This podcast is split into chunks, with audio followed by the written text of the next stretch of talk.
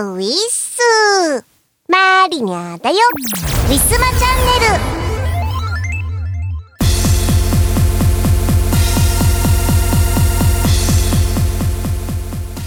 10月25日 M3 お疲れ様でした。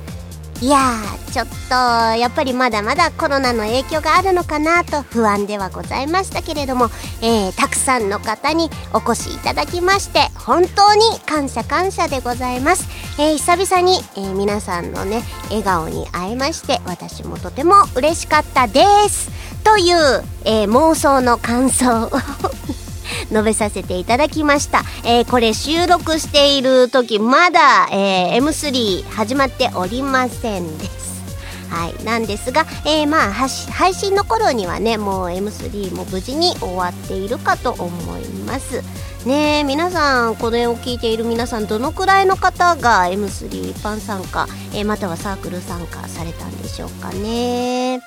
今回はコロナの対策ということで A と B の2つに分かれて、えー、一般参加入場するということで入れ替え制だったらしいですね。A の方が、えー、10時半から12時半。B の方が、えー、12時半から14時半。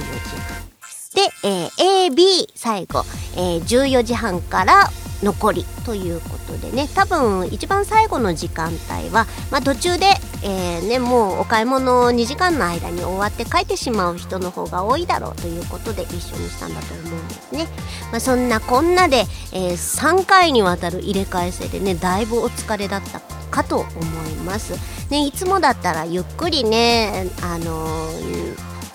お話に来てくださったりとかねする方もいらっしゃったと思うんですけれども。まあね、えー、M3 につきましては、まあ、後ほどねお話しするとしましてそれとねもう10月も終わりますが10月と言ったら巷では「鬼滅の刃」すっごいですね。えげつないほどにコラボが。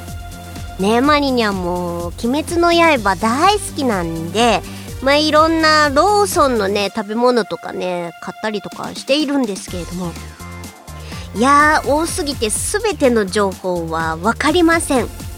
いろんなところねもう近所でも何でもコンビニでもね行くたんびにあの「鬼滅の刃」のね食べ物だったり商品とかねいろいろ置いてあるんですよね。でもやっぱり劇場ね今までコロナの影響でやっぱり密になる場所でしたから、えー、敬遠されててなかなかずっとお客さんが来なくてねもう劇場系っていうと割とライブハウスもそうなんですけれどももう閉鎖されてしまったところもだいぶある中この「鬼滅の刃」のブームがすごくってもう経済回してね、経済回してすごかったらしいですね。今までのあの「アナ雪」だったりとかねなんか「天気の子」とかねなんかそういう「君の名は」だっけ？あそこら辺の人気の作品を堂々とこう軽々と抑えてもうダントツ1位歴代1位っていうぐらいの、えー、収入興行収入だっけ？得たっていうお話を聞きました。ねなんかやっぱりもう「鬼滅の刃」「鬼滅の刃」でもううんざりだっていう声も聞きますけれども。今が今なのでねなんかこう乗っかれる時はこうもう乗っかってもらって企業さんにはねもう今までコロナで散々苦しんでたところをこうねまだまだコロナも続きますんでね、えー、こう今のうちにこう蓄えていただければとやっぱねどんどんどんどんお店潰れてったりとか、えー、縮小してったりっていうのはね、えー、本当に悲しいことなのでね、は、もう蓄えてもう今のうちに力をつけていきましょう。もう私も微力ながらもうそういうものをなるべくこう買える時に買ってね,、えーねお、お金使っていかなきゃいけないななんて思って、えー、日々美味しいものに変えてもらってもら変えさせてもらってています、えー、そんな中ね今ちょっとちっちゃい音でもしかしたら聞こえちゃったかな「えー、鬼滅の刃」鬼滅たまごっちっていうんだこれ。たまごっち。鬼滅の刃のたまごっちをね、えー、買いまして今ね育てております。で炭治郎カラーとね禰豆子カラーっていうのがあるんですけれどもその2つ他にもねいろんなカラー出ているんですが、えー、2つ買って今育ててて1個は炭治郎になりまして成長しましてもう1個は多分ね成長が遅いんですよ。これから柱っていうねえっ、ー、とその炭治郎の入ってる鬼を狩る舞台の、えー、上の人の誰かにこう変身する前だと思うんですけれどもね。はいそんな感じで。結構ねそんなにお世話頻繁にしなくても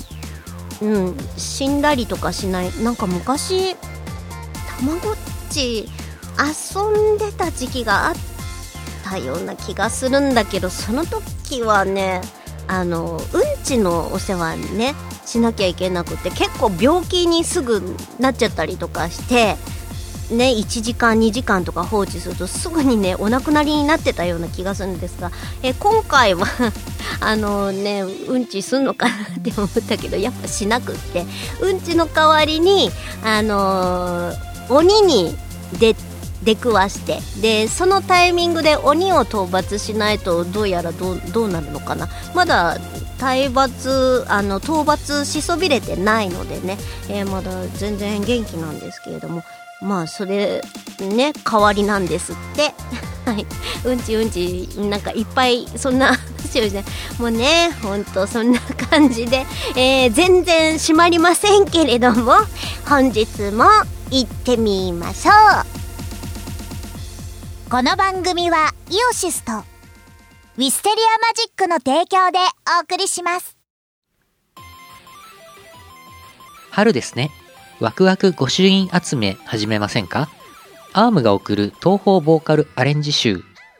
書き下ろしのワンツー参拝を含む全7トラック収録。東方狛犬課長。イオシスショップほか同人ショップにてお求めください。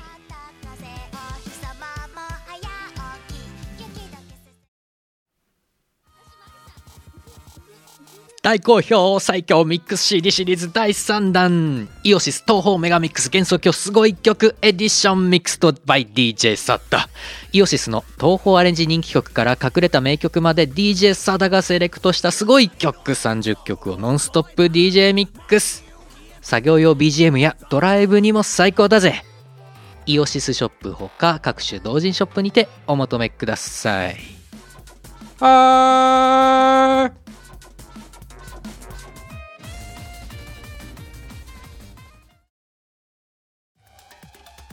誰にでもクラブで聴きたいメロがある。イオシスが手掛ける最新型東方クラブミュージックアレンジシリーズ。東方ブートレグス3唯一無二の現場主義スタイルをテーマに送る東方クラブアレンジコンピレーション第3弾。今回は即売会でもなかなか見られない渋めの先端パーティーサウンドをコンパイル。えちょっとこれ東宝なんだけど？最善爆踊り中そんなことに気づいてしまうかも。イオシスショップほか各同人ショップにてお求めください。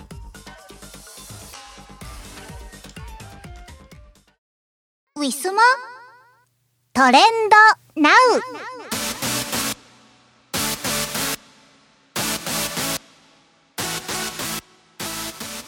このコーナーは今まさにこの瞬間に開いたツイッターのトレンドを追うコーナーとなっております。えー、本日は土曜日かな。えー、まずは企業のプロモーション、ビッグカメラですね。ハッシュタグ、ビッグなメガセール。あ、なんだろうこれ。セールをしているの。10月24、25。あ、もう配信後だ。えー、大人気のダイソン。え、衝撃価格37,800。え、何これ？ちょっと安いのではないですか？はいダイソンっていくらだっけ？5万とか6万するんだっけ？結構高いんだよねえー、空気清浄付きファンヒーター？あ、ダイソンのファンヒーター。なんだ、ダイソンって言ったら掃除機かと思った。掃除機だったら6万するよね。だいぶ安いよね。絶対買ってた、私だったら。うん、ファンヒーターだって。もともとの値段いくらなんだろう？やっぱりダイソンってお高いんですよね。でも結構いいらしいですよね。はい。そんなところから始まり、えー、1位のトレンド。ハッシュタグ、来年あなたが推してそうな人。推しっていう言葉はもう普通に使われるようになりましたね。アイドルに対してもそうだし、あ、もともと AKB とかそこら辺から来たんだっけ？えー、ね、今ではねアニメ業界もそうだしアイドル系もそうだし芸能系もそうだし普通に使われておりますね、えー、まあ、このハッシュタグに乗じてこうご自身がこう来年をしてるかもしれないなみたいなのをこうつぶやいています。私はまだまだおそ松さん。あーでもね最近ちょっと聞いてやっぱりねあのコロナの影響でね私はイベント都内のイベント行かなくなっちゃってグッズをね集めなくなってきているんですよ、ま、全くゼロではないんですけれども通販とかね。ではねちょいちょい買うんですけれどもちょっとトレーディング系もね種類がね最初6人だったのにね。いろんなパターンとかねいろんなキャラとかがね入り組んでてね今24とかがね普通になっちゃってちょっと疲れてきちゃったなーって思ってる時だからねもしかしたらまあおそ松さんは押してるかもしんないけどグッズは降りてる可能性ありますね。ちょっと悲しいお知らせ。はい、えー、そんな中「うん、鬼滅の刃」はねもうグッズが多すぎて私は無理。はいそんな感じです。でも推しはまた別ですね。グッズだからといってグッズ集めてるとは限らないんでね。やっぱ来年も十四末推しかな。って思ってます。3期の十四末も可愛いんでね。あのぜひともおそ松さん皆さん見てくださいね。はい、えー、2位のトレンド。ハッシュタグ布団が吹っ飛んだ系のダジャレで攻めて。何これ。なんでこんなすごい流行ってるんですか？これ元ネタどこなんだろう？わかんないけれども。皆さんなんかねよくある昔から言われてるよくあるパターンのダジャレを言ってる。みかんの上にあるみかんみたいな。猫が寝転んだみたいなみんなつぶやいてるぞ。何なんだろうこれ。どこのあれなんでしょうかね。気になります。えー、3位のトレンド、えー、ハッシュタグキスマイ ANNP ってそのまま読んでいいのかな？うーんと、これはきっと番組だろうな。うーんと、オールナイトニッポン？キスマイ ANNT。うん、うん、うん。多分、えー、あ、オールナイトニッポンとショールームのコラボのなんかねなんか貼られてるからそこら辺のお話なんでしょうかキスマイ。えー、4位のトレンド「ハッシュタグ汎用のヤシャ姫」あーとこれあの犬ヤシャのね子孫子孫っていうか子供の花アニメが今多分やって確かやってるんですよね。それのハッシュタグ、あれ？この時間にやってんのかな？土曜日。うん。で、えー、ハッシュタグが出てるようです。犬屋さんも結構長寿ですね。まあ、長寿といってもね、お休みの期間はあったんですけれども。いや犬屋舎人気ですね。えー、5位のトレンド、ハッシュタグ、リプが早い10人はってなんだこれ？どういうことだえー、なんだろう。安定ってなんだろう。安定リプが早い10人は安定の安定の意味がわからないけれども。多分こうフォロワーさんを試すようなハッシュタグですね。自分のつぶやきに対して、えー、リプがどれぐらいこう早く来るのか先着10名の人はまあ私の大事な フォロワーさんなんだろうなみたいなこう試されてる感がすごいですね。私にはそんなことをする度胸がないな、えー、6位のトレンド森下くん。森下くん？森下くんはあ、森下くん。あれ、森下くん、この前も出てきたっけ？野球、日本プロ野球、森下くん。完全勝利の森下くん。おー森下くんカープ。広島カープですかね。森下くんがうんと恋法って書いてある。恋法って何？カープは恋法なの？かな？な、なんとか法みたいなのがね、以前あの、ハッシュタグでね、ハッシュタグじゃないや、えっ、ー、と、トレンドの方にも上がっておりましたけれども、このなんとか法っていうのが、チームによって違うんでしょうね。だから、ね、カープが恋法なんでしょうね。森下くんが頑張ったんだそうです。はい。えー、7位のトレンド。巻き添いの女子学生。これですね、あのー、転落された男子学生の、あのー、ね、巻き込みになってしまった女子学生の話、私もこれ、昨日の、昨日か、昨日からっていうか、ニュースで聞いて、あの、渋滞だっていうところから、ちょっと気になってたんですけれども、ね、悲しいお知らせになってしまったわけで、いや、本当いろんな意味で、辛いニュースだなーなんて思ってましたはいあんまり悲しいことはちょっとね触らないようにしまして、えー、8位はセレッソセレッソはえっ、ー、と、ハッシュタグ、浦和レッズとか、なセレッソ大阪。浦和レッズとかと、なんか、一緒になってんのかな？な、なんだろう。えっ、ー、と、うーんと、どっかと対戦した。セレッソを応援しよう。セレッソのオフィシャルとかもつぶやいてますね。うーん。2位セレ2位のセレッソに逆転勝利。ああ浦和レッズが逆転勝利をしたんだ。セレッソに。なるほど。それでなんか浦和レッズの方じゃないんだトレンドに上がってるの。なるほど。はい。えー、9位。えー、ツイッター界っていう言葉が出てるよ。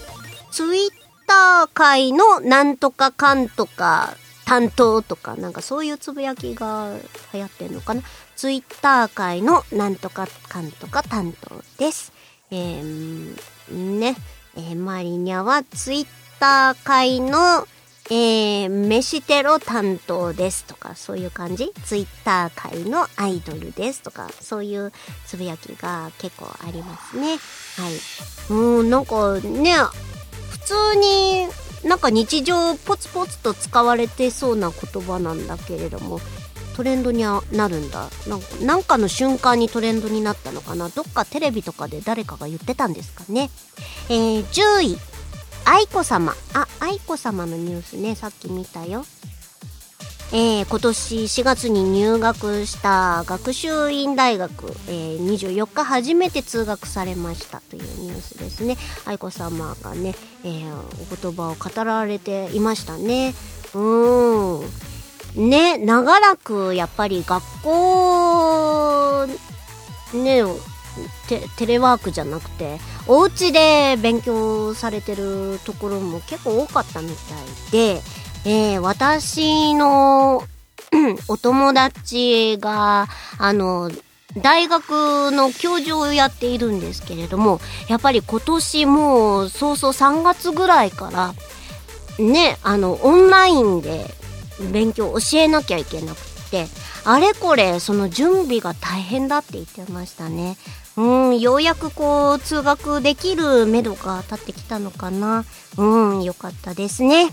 というわけで、えー、以上トレンド NOW のコーナーでした。皆さん知ってるトレンドはありましたか？ウィスマ。今月のイオシスのパワープレです8月からデジタルリリース中のラフスケッチさんのオープンワールド EP よりオープンワールドです。聞いてください。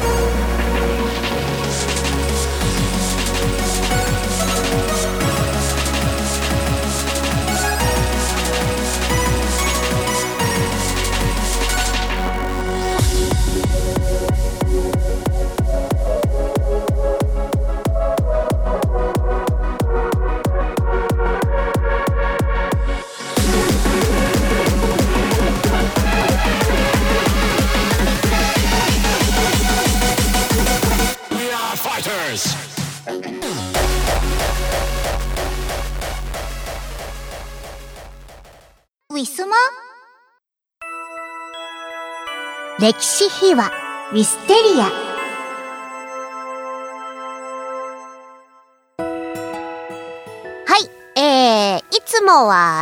さんと二人でお届けしておりますが、えー今回は磯村さんがね、えーちょっとお忙しいということで、えー私、藤原まりなぼっちで、えせっかくなので、新曲についてね、語っていこうかな、なんて思っております。え磯村さんに作曲していただいた競争歌はまたね、えー二人の時にお話しするとして、え今回新作、えお兄ちゃんまだまだずっと歌いたい兄弟バトルラブゲッターの、えーラブゲッターキャットドッグ、えー、薬師瑠璃さんと二人で歌った、えーこの曲について、えー私が、えーコメントさせていただきたいな、なんて思っております。えー、不安だな。いろんなことをお話しできるかな？はい。えーこの曲はですね、私が作詞をいたしました。初のラップ曲です。ね、あのークロスフェードのところでは、あの、歌の部分しかお届けしてないんですけれども、えー、ところどころラップとなる、あのーまあ、そもそもこう、この曲のテーマがですね、えー、お兄ちゃんをめぐって妹二人が、えー、こう、取り合いのバトルをするっていうね、えーそういうテーマで曲を作ったんですけれども、その、言い争いの部分、まあ、兄弟喧嘩っぽい、そんななんかもう、すごい、どす黒い感じのね、バトルではなくて、こう、兄弟喧嘩っぽい、日常の兄弟兄弟喧嘩っぽいようなノリで、えー妹たちね、薬師瑠璃さんと藤原まりなが、こう、それぞれこう、罵り合うというかね、もう、こんなお兄ちゃん私が取っちゃうもんみたいな感じのノリのバトルのね、ラップをね、入れたりしてるわけなんですよ。ねえ。で、これが、あのー作曲50.449さん。えーいつもお友達お世話になってる牧野七里さんのね、サークルで、えー主に曲を作ったりとかね、えーされている方なんですけれども。なんかね、名前がね、いろいろあるの。50.49だったりね、五十嵐さん、もう、あの、元は五十嵐よしきっていうね、お名前が本名らしいんですけれども、ね、そこから50、50が五十嵐なんだって。で、よしきが449なんだって。でね、なんか、作品によって使い分けをしてるのかな。また商業作品の時は、五十嵐よしきの名前なのかな。なんかね、よくわかんないんだけど、そうなんだって。で、今回は50.449さんがね、えー作曲をしてくださいまして、私、あのーね、五十嵐さんって呼んじゃうんですけれども、五十嵐さん、普段どんな曲作られるのかって、あんまり知らないんですよ。ナナリンの、ね、牧ナナリさん、ナナリンの曲はたびたび聴かせていただいてるんですけれども、ラップ曲、作れますかってね、なんか磯村さん難しいかもしんないなと思って、誰か作れる人いないかななんて、ナナリンに相談したら、あ、五十嵐さん何でも作れるよなんて言われたんで、お願いしたわけなんです、今回。まあ、そだから、でも、ラップ曲をね、五十嵐さんも作ったことないし、聞いたこともないから、どんな曲できるのかななんてちょっと恐る恐るいたんですけれども、あの、五十嵐さんは、とてもおしゃれな曲を作りますね。私、ね、あの別にディスってるわけじゃないんですけれども、磯村さんとの電波って割とどなんかもう電波本当に残念系の電波になると泥臭い感じなんですよ。もう本当こってこての残念さっていうかもうと徒歩感満載の感じになるんですよ。でも五十嵐さんはすごい普通に普通にガールズ的なオシャンティーなね、なんかこじゃれた感じの曲になるんですよね。まあやっぱり作詞もね、歌もね、それぞれ人の性格というか、そのなりが出てしまうのと同じように曲も全然違う人によってね、ね、表情が違ってくるので、だから最最初ね、マリニャは泥臭い感じの兄弟バトルを想定してね、ラップ C 先なんです、今回。でね、書いたんです。まあ、いつも磯村さんとは C, せ C 先なんですけれども、大体ほとんどの人が C アートの方が曲作りやすいっていうんでね、えー、五十嵐さんも今回 C アートの方かなと思ったら、あ、どっちでもいいですよっていうんでね、じゃあ、イメージを固めるためにも、さし、先にもう詩を書いちゃおうと思って渡して、うん、もうそしたらね、おおしゃれな曲が、曲の候補でね、5つぐらい上がってきたのかな。もうどれもこれもおしゃれなんですよ。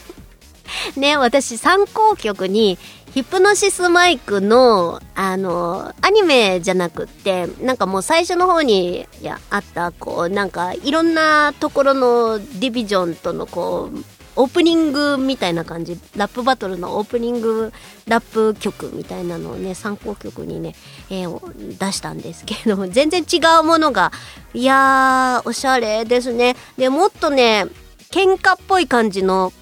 もう本当に低い音のなんか不穏なね曲もあったんですけれどもベースが、うん、なんかでもそれだとなんかもう兄弟ね姉妹で殺しかねないなっていう感じのトーンになってしまいそうだったんでもうそれは却下で。えっ、と五十嵐さんが私はこのパターンがいいんじゃないかなって思ってるんですっていうその一言で決めました、えー今回のパターンで。はいなんでねもう本当全体的にねだから結構本当に軽い感じのテイストに仕上がったんですでもっとこうドロドロした感じのもう兄弟喧嘩でも噛みつき合うぐらいの勢いで私は想定していたんですがこれはこれでうん、いいなと思って納得してます。なんかね、やっぱり私のサークルは、それぞれが、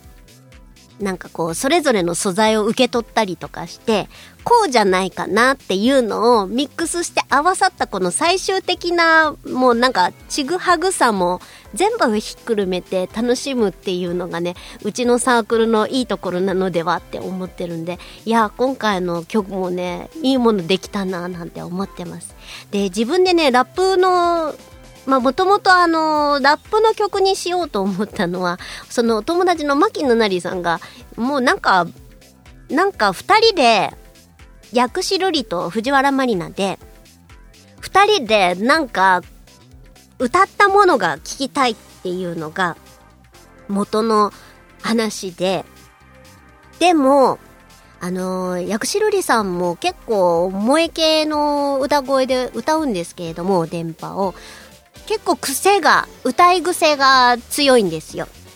で、私は私で結構歌い癖というよりかは声の癖が強くって、二人で歌ったらでも合わないんじゃないっていうね、言葉添えをいただいて、まあ、じゃあ、それぞれでバトったらいいじゃん。バトったら別々になるから、その不協和音的な合わさんないやつも、なんかそれはそれで形になるんじゃないかなって言って、今回バトルっていうのを前提にでやったことのないラップをやってみたいっていうのを 加味して、えー今日今回のこの曲ができました。で、えーね、なんかもう冗談半分でナナリンが「私じゃあ「ようよう」だけ言うからさ」って言って 言ってくれたんで、えー、ようようっていうそれをね、絶対入れるぞっていうね、課題のもとにね、五十嵐さんに作曲をお願いして。でも、出来上がった曲が案外オシャンティだったので、そのようようっていうところをどこに入れるっていうのが、すごい悩ましいところで、なんか入れるところないじゃんみたいな風になっちゃって。いや、でもね、いろんなところにね、ナナリンのね、声が入ってるんですよ。友情出演とはいえども、背後に彼女の笑い声とかだったり、なんかうなずいてる声だったりとか、あと、一番わかりやすいのは感想のところで、イエーイエーイみたいなところ、超かっこいいところがね、あるんでね、そこがナナリンの声なんですけれども、まあ、それをもとに、あの、ナナリンの声をご存知ない方はね、いろんなところにこう、ちっちゃい声入ってますんでね、ぜひとも彼女の声も探してみていただければと思います。ナナリンは黒人女性を意識してそのイエーイエーイっていうやつは入れたって言ってたんで 結構かっこいい感じのね女性の声出してもらったいつもナナリンはね、ほんわか、綺麗系の曲を割と歌われるんですよ。もう電波とかは、本当それこそ全然縁のない方でね。いやー、でもね、いつかね、ここで歌ってもらいたい。もう、ナナリンも、なんかいろんな人を呼んでコラボとか、面白いコラボをね、なんか次はなんかメタルとかやるとか言ってるくらい、いろんなコンセプトでやられてるんだけど、多分、なんかね、マイニャとはこう、歌い癖とか声の質がそもそももう発声法からして全然違うから、一緒に歌いたくないって言われてるのね、絶対合わないからって言って。だからね、私の方から誘えばいいのかもしれないなと思って、ちょっとそれは考えております。はい、なんでね、なんか、コラボはコラボで結構大変なんですけれども、楽しかったです。はい。ラップね、私ね、自分で作っといてね、全然舌が回らなかったんですけれども、薬師さんはね、あのー、ラップ初めてなんですけれども、とても言いやすかったですって言ってくれたんで 私はもうカミカミ、自分の歌詞カミカミしながらね、えー、歌ったけど、まあ、ルリさんは言いやすかったみたいなんで、まあ、よしって思いました。はい。なんで、あのー、このラップのところ、ぜひとも聞いてもらいたいな。まあ、みんなが思ったほどラップラップしてないかもしれないですけれども、うーん、でも結構ね、インフミ、私、頑張りました、作詞で。あの、アニメとか、ね、女性が歌ってるラップって、あの、私はあの物語シリーズのなでこ、花澤香織さんのあそこら辺ぐらいしかあまり知らないんですけれども、まあ、ラップというよりかはっていう感じの曲が、女性はやっぱ結構多いじゃないですか。で、今回はラップということでガチラップを目指して、もうなんかごもうすごい韻をね、いっぱい踏んだんですよ。もう語彙力がない中、どうやって韻を踏んだらいいのかなとか、いろいろ考えました。なんで、まだまだ全然ね、慣れないから、まあ、ラップ部分はそんなに多くはないんですけれども、ねマリニャ頑張ったんだなと思って聞いてもらえればいいななんて思っております。で、えー、妹設定なんですけれども、ジャケットの方ね、あのー、今回もも、あのー、春にもお願いしました、桃尻あやさんに書いていただきまして、赤い方が私、マリニャのイメージ。青い方がルリさんのイメージでね、書いてもらって、で、ラップバトルのね、歌詞の方にあるんですけれども、ルリさんの方のね、妹はね、おっぱいが大きい設定なんです。実は。で、私はおっぱいがない設定なんです。で、ルリさんが私に対して罵倒するところがね、ちょっとあったりとかするので、えー、隠れたところにね、隠れた設定ありますんでね、ぜひとも見てみてください。あとね、そうだなうーん、ナナリンからね、ルリさんについてね、お話聞いたんだけど、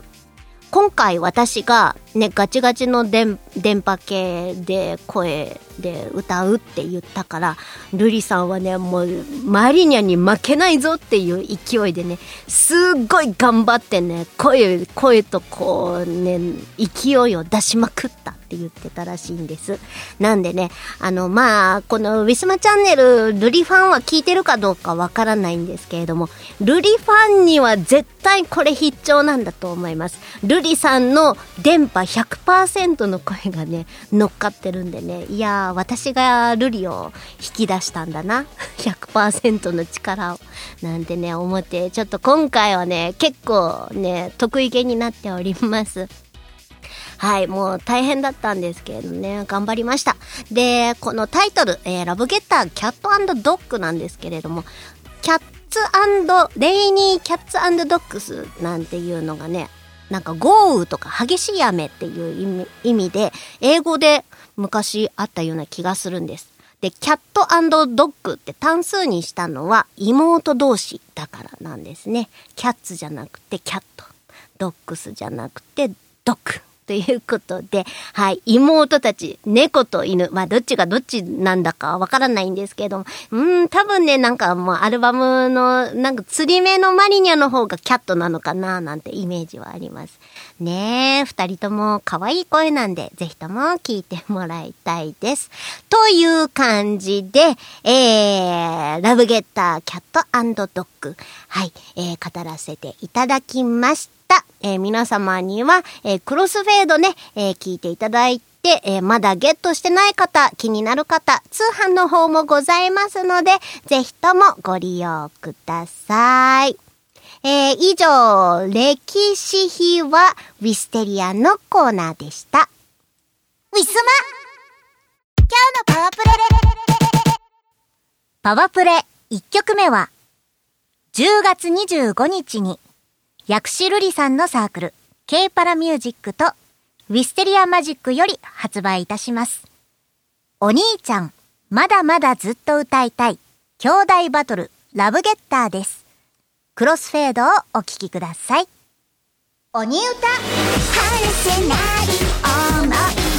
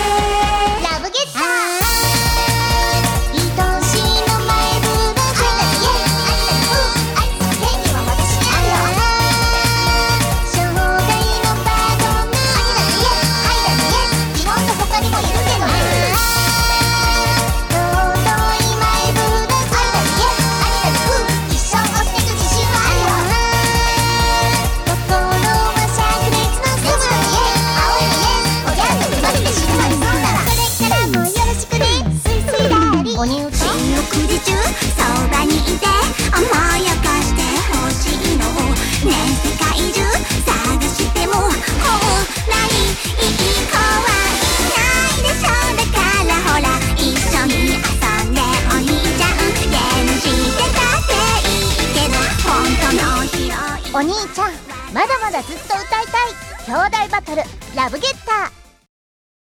ウィスマこれについて語ってみよう。これか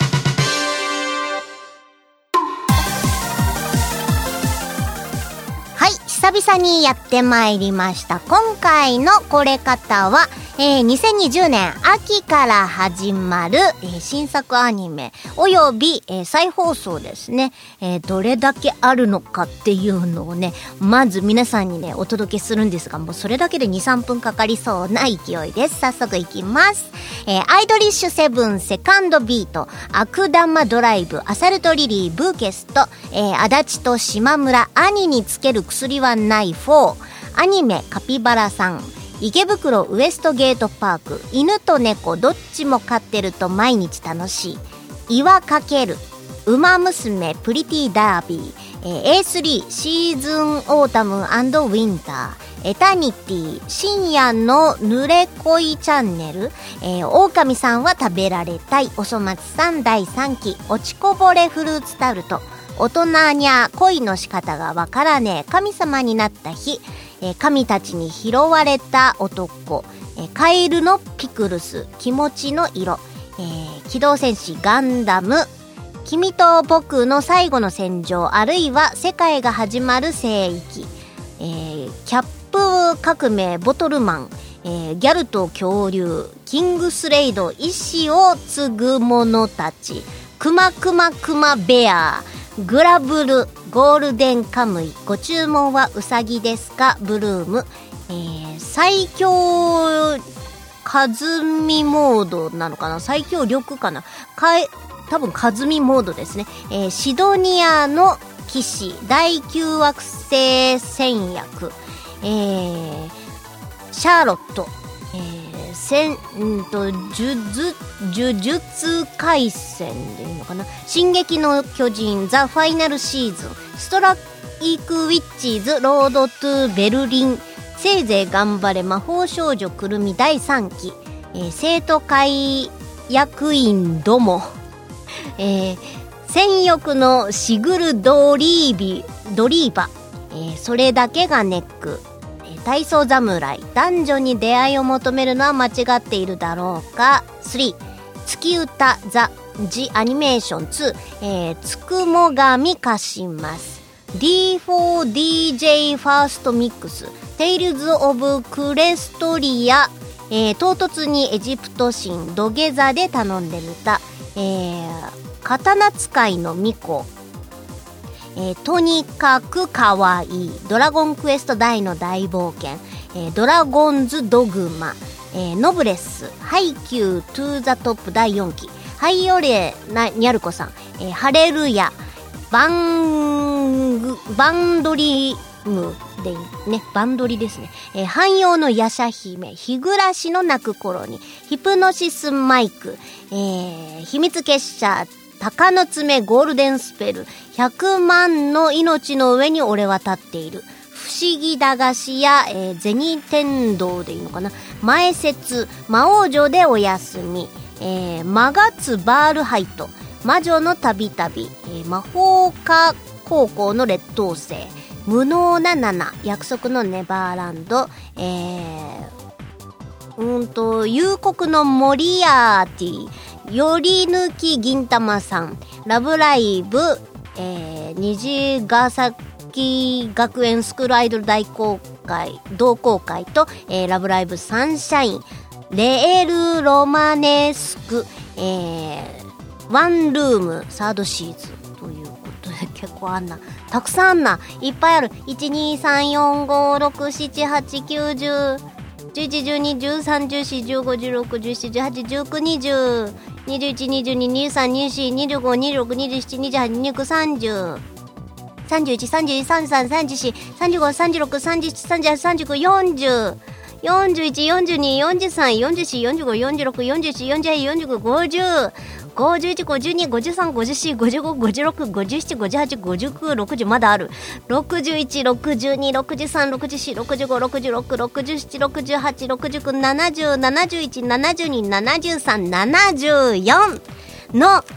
アニメが10月から、えー始まるそうです。もうなんかびっくりしちゃってヘッドホンが外れかかってしまった。はい、ということで、すごいですね。これほとんど深夜枠ですかね、やっぱり。はいね。この中で私が知ってるまたは見てるっていうアニメについてちょっと語ってみようかな。まず上から。んだっただった。アイドリッシュセブン名前は知ってるけど見たことないんだよな。えー、っとね、犬と猫どっちも飼ってると毎日楽しい。これアニメやってるのは私今し初めて知った。あの、ツイッターで、なんか定期的に漫画を掲載してるんですよね。その原原作の漫画家さんが。それをね、毎回私はフォローしてて楽しんでいるんですが、あー、アニメになってんだ。なんかすごい人気作品で、うん、書籍化したとか、なんかいろんなグッズが出たとかいうのもね、なんか昨年とかもいろいろ話聞いてて、うんうんうん、面白いよねって思ってたんですけれども。なるほど、アニメ化してるのった。へえ、犬と猫。なんかね、犬飼ってる私にとってもこう漫画読むとあるあるあるあるっていうのね結構共感があるんですけれども多分ね同じように猫飼ってる人もね同じような感じで共感を得るようなアニメだと思う。もう飼い主のね目線で見る犬と猫っていうのもね またあるある話。ね新しいですね。第三者としてのあるある話。はい。えー、おそ松さん第3期。もうね言うまでもなくですよ。いやー、もう、いつものノリが帰ってまいりました。私の推し筋肉、えー、重始末と唐松のね、絡みがね、もう早々に第3話かな。でね、もうすごいたくさんね、もうコントがね、出てきたんでね、うん、ワフワフしながら見ておりました。ねえ、なんだか続くような、ちょっとメインストーリーみたいのがね、えー3話からね、出始めてきて、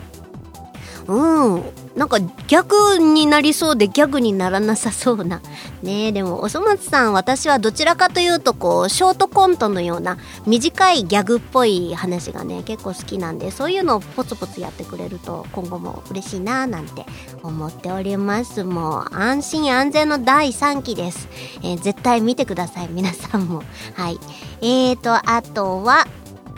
うーんとね、ゴールデンカムイね、面白いって聞くから私ね、一回漫画でも読んでみたいななんて思うんですけれども、結構話長いっぽいですよね。ね。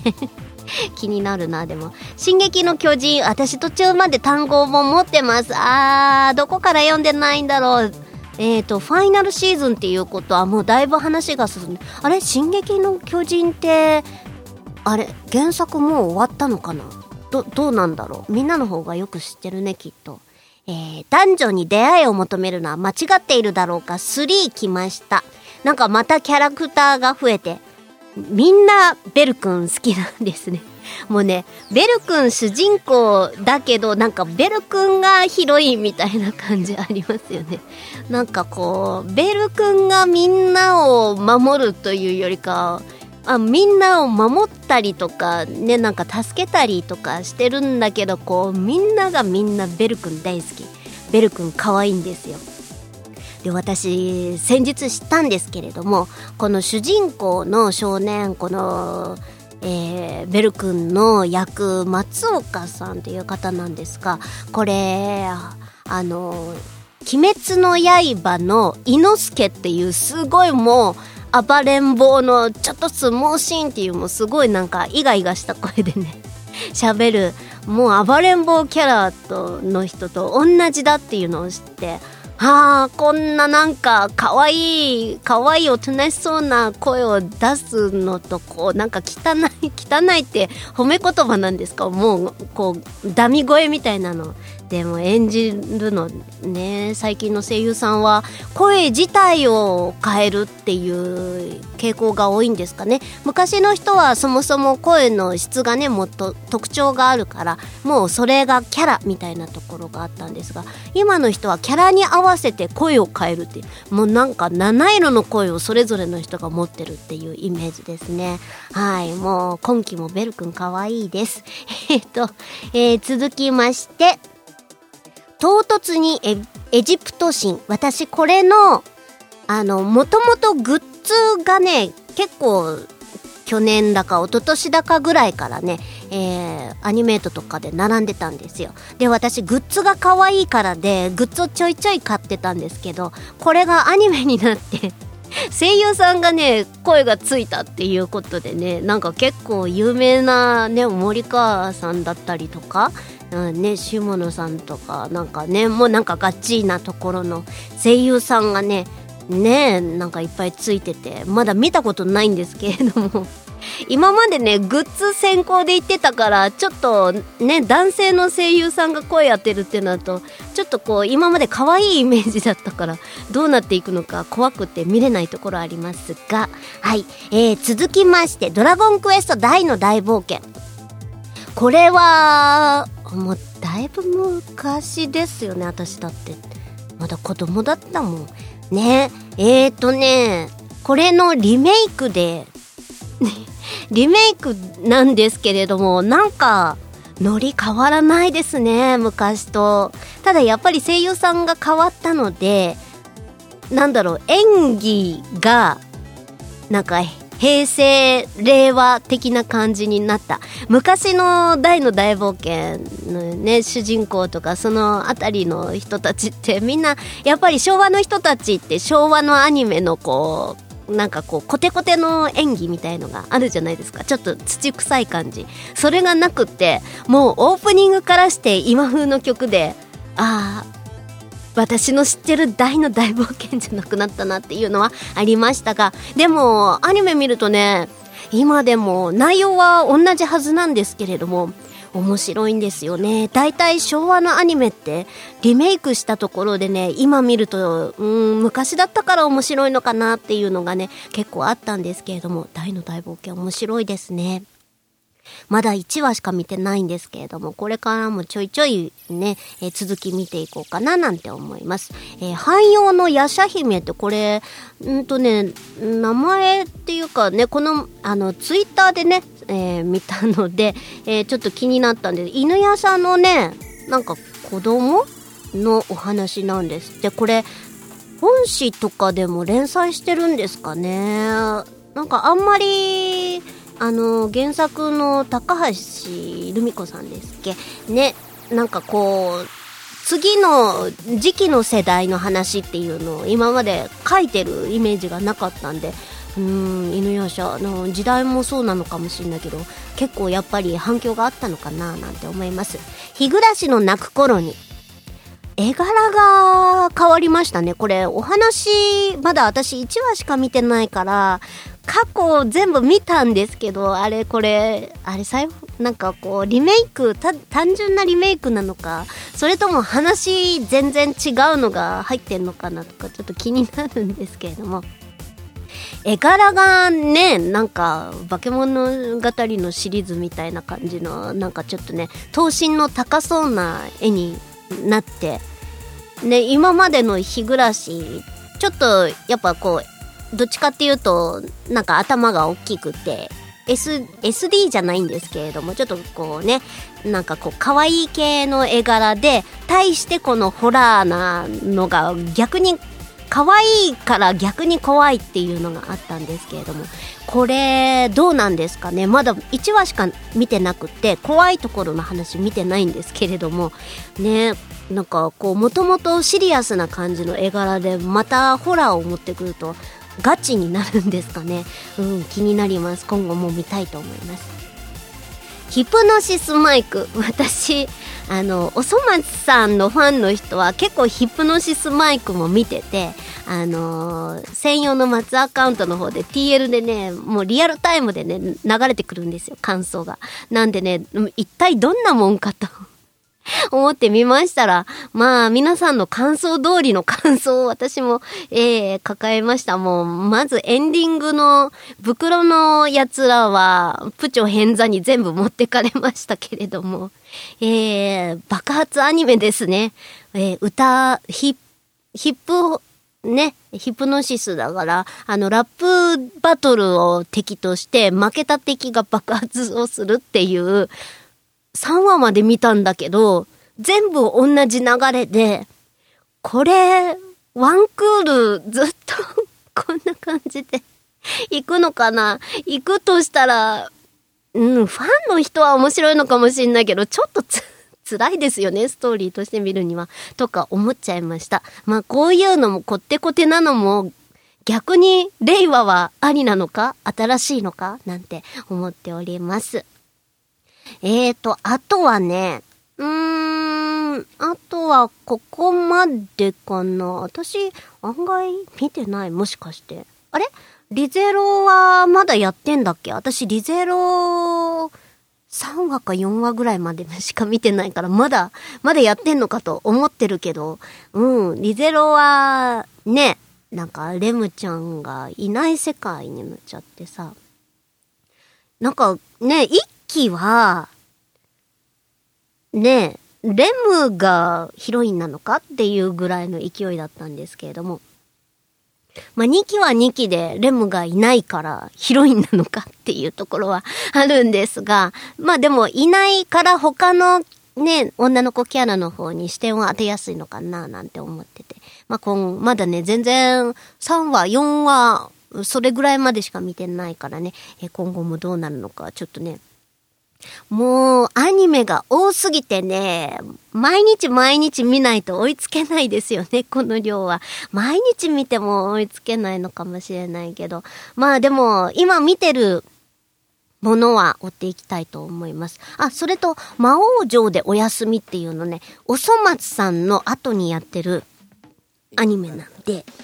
えっ、ー、と、ちょっ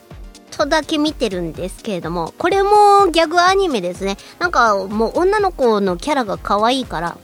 割とこう、異世界の日常系みたいな感じのアニメで、なんかこってこてのギャグアニメで、もうそれこそ昭和っぽいノリの感じの、なんで、もう好きな人は好きなのかななんて思っているんですけど、もう私はおそ松さんの話で、もうテンションが上がりすぎちゃって、もう魔王城がね、なかなかこう身に入らないんですが、でもオープニングね、なんかノ、ノンレム睡眠、レム睡眠のあの繰り返しの、ね、声優さんが、それこそあのレムちゃんの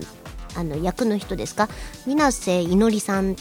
ですかね？が歌ってるのがねすごい頭の中にもうああいうのを電波っていうのかな？ねえかわいい。あの曲が大好きです。そのうち覚えたいと思います。カラオケとかそのうち配信してくれんのかな？トピアとかもね。トピアも人気曲しか配信されてないのでね。なんではい。そんな感じで。えー、語らせていただきました。銀玉とかもまだ続いてるんですね。あーやっぱり人気なのはどんどんついついなんかね期間を空けて、えー、またねえー、半年後とか1年後2年後に次の期が始まるっていうイメージがあります、えー、皆さんの気になるアニメね知ってるアニメハマっちゃってるアニメありますかね？ね、ほんと74ですよ。皆さんどれだけ見てるかちょっとアンケートを取りたいところではありますけれども。はい、えー、皆さんのおすすめの今期のアニメもお待ちしております。以上これ方のコーナーでした。ウィスマ今日のパワープレ。パワープレ2曲目は2017年。春にウィステリアマジックより発売いたしました。マジック・オブ・ザ・フードより、クリームグルーブです。作詞、藤原まりな、作曲、磯村海でお届けいたします。聴いてください。ウィ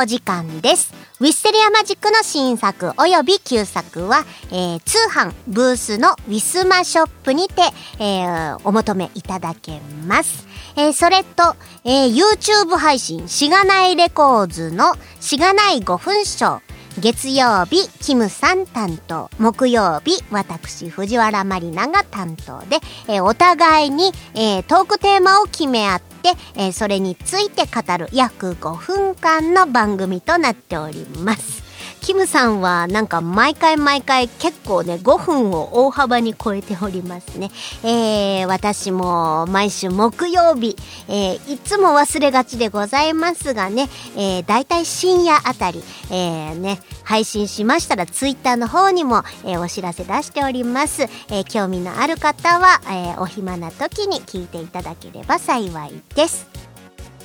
えー、それと、えー、先日も久々に行いましたカラオケ配信アプリトピアえー、ね、たまに配信したり、えー、お友達のナナリンの枠にお邪魔したりとか、えー、しております。え先日、トピア配信マリニャンの枠で私から発信いたしました。えトピアライバーのニャンさんというね、男性の方にね、うんね、あの方の方がこなれているからということでね一人でずっと喋ったりとかするのは私ちょっと緊張して難しいっていうのでお願いして、えー、ご協力いただきました。ねさすがでございました。もう時間配分から何からね大丈夫もうまたお願いしたいと思います、えー、今後もトピアの配信、えー、していこうと思います、え歌う曲はねカバー曲ね、えー、カラオケ主にジョイサウンドかな？ジョイサウンドに登録されているカラオケの配信となりますけれども、えー、他になんか雑談とかしたりとかね、えー、歌いたい方いたらね、その方も歌っていただくことはできますのでね、歌が好きな方、えー、雑談聞きたい方、マリニャのカバー曲聞きたい方などなど、トピア遊びに来てください。以上、告知のコーナーでした。2019年11月10日で、ヌルポ放送局は15周年を迎えました。老体に夢中って頑張るぞい。YouTube、サウンドクラウド、ポッドキャストのフォローおのしゃーす。はい、えー、イオシス東方ロックアレンジシリーズ第8弾今回はサンチャンラーグルがいっぱいの超豪華2枚組。これを聞いておけば間違いなしの最強東方ロキノン系アレンジコンピ CD です。ロキノン東方ボリューム82枚組18トラック。収録。2019年10月6日。第6回。白麗神社周期例大祭にて。ハープ開始。即売会。よっしショップ同人ショップにてお求めください。ウィスマ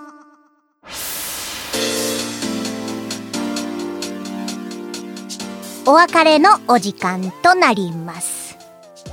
えっ、ー、とね全部 M3 前に撮ったんですけれどもエンディングだけ M3 後というか M3 本日終わった後撮りました。オープニングは妄想のね、えー、ご挨拶でしたが、エンディングは M3 本当に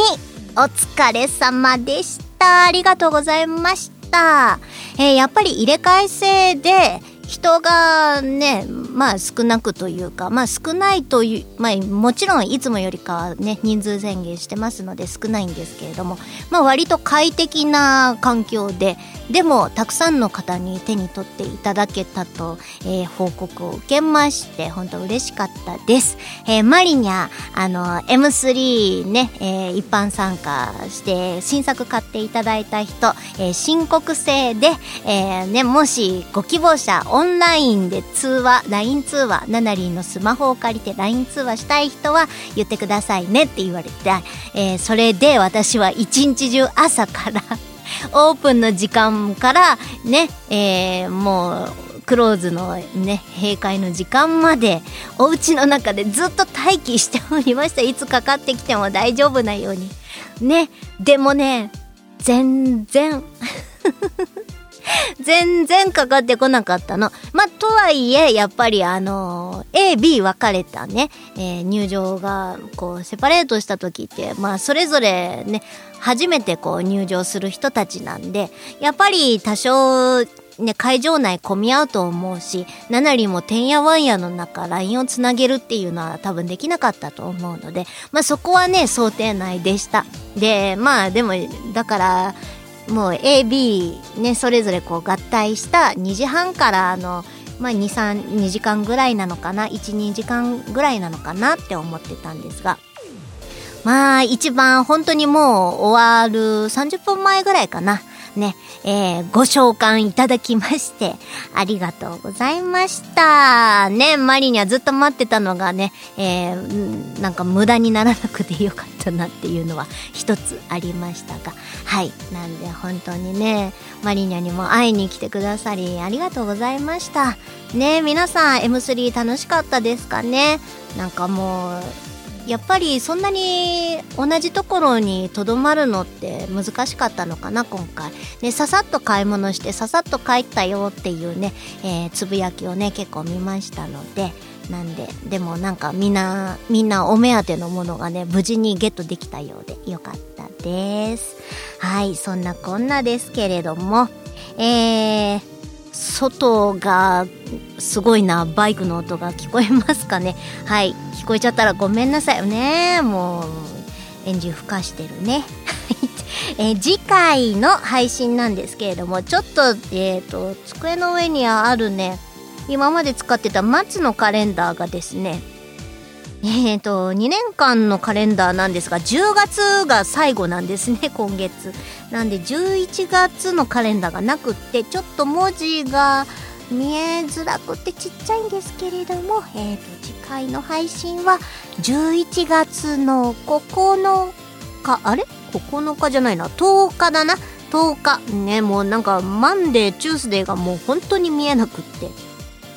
ちっちゃすぎ。もうフォントいくつだろうサイズ的に。はいっていうぐらいちっちゃいんで。えっ、ー、と11月の10日火曜日、えー、次回配信となります、えー、M3 の感想、えー、新作ゲットした方の、えー、感想ねなどなど今後のマリニャへの要望などなど何でも結構です、えー、お便りございましたら送ってください。えー、ブースの販売の方もね、通販の方もね、まだまだやっております。えー、今回 M3 イベント来れなかった方もぜひとも手に入れてください。あのね、やっぱり今年はマリニャンのこのね、ウィステリアマジック、磯村さんもそうなんですけれども、えー、コロナの影響だいぶ受けておりますね。来年どうしようか。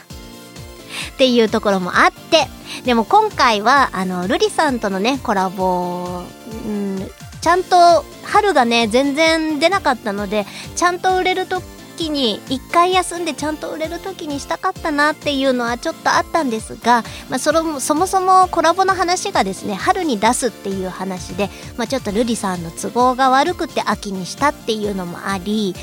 あんまりねそっから伸びて来年の春にすると今度1年空いちゃうわけでっていうのを考えると熱があるうちにと、えー、今回ね出してみました。ね皆さんぜひともご支援いただきたくいやもうご支援というか本当に聞いてもらいたいんです。ねマリアコラボでね2人以上でこう2人でこう歌う曲って今まで数えるぐらいしかないのでルリさんともぜひともこうコラボ頑張りましたんで聞いてみてください。またルリファンもね、えー、ぜひともね必聴のものですからね。まあルリファンはウィスマチャンネルね、えー、何度も言うけど聞いてないかと思いますけれども。まあこのねコラボレーションをした時のマリニャの声っていうのもねぜひとも聞いてください。はい。というわけでまた次回お会いいたしましょう。藤原まりなでした。バイバイ。